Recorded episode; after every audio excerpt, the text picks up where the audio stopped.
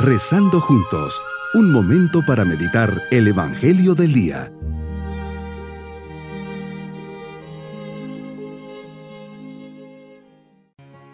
Un especial saludo al comenzar este día, martes de la primera semana del tiempo ordinario, del ciclo A.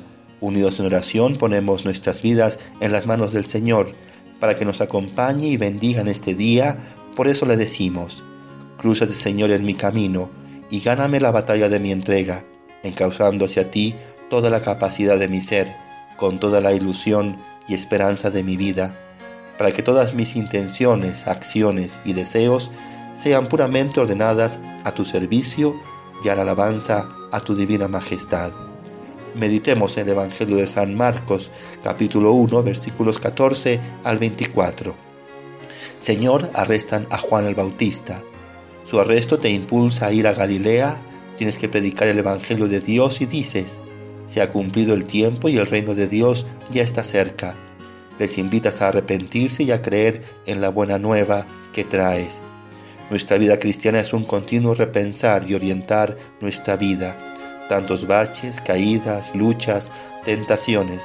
Qué fácil es tomar caminos diversos al que nos indicas nos invitas a hacer ese examen de conciencia y que nazca de nuestra conciencia un verdadero deseo de enmienda y corrección de mis malas acciones, pensamientos y palabras.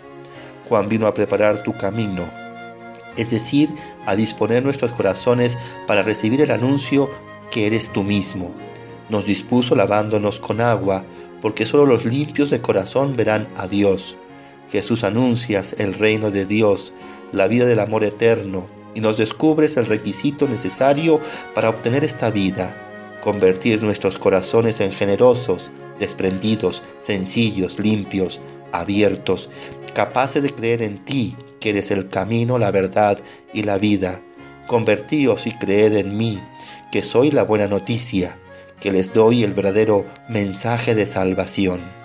Caminas por la orilla del lago de Galilea y ves a Simón y Andrés, su hermano, echando las redes en el lago, y les dices, síganme y haré de ustedes pescadores de hombres. Inmediatamente dejaron las redes y te siguieron.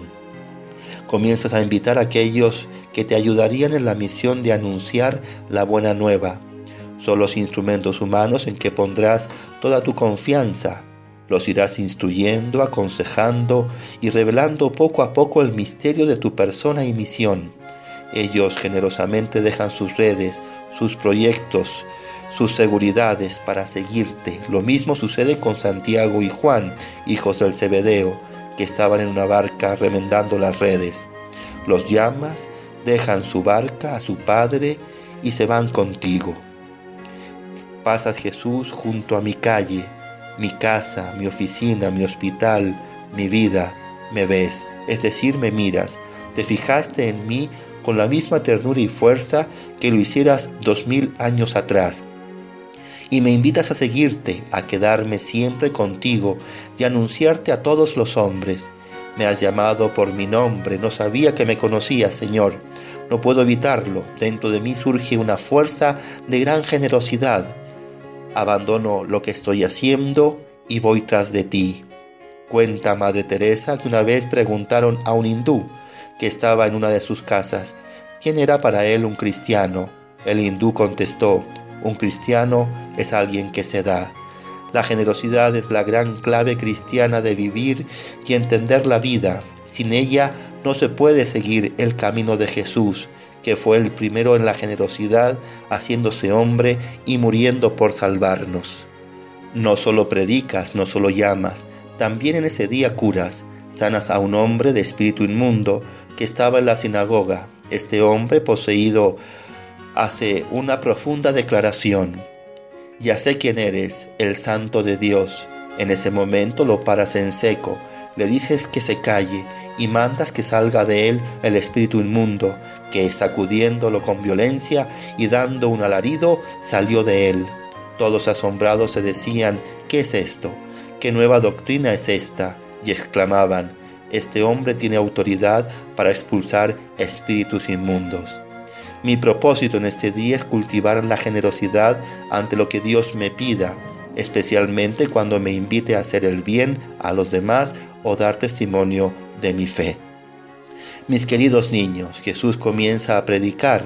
Han llevado preso a su primo Juan el Bautista. En este día predica el arrepentimiento y que el reino de Dios está cerca.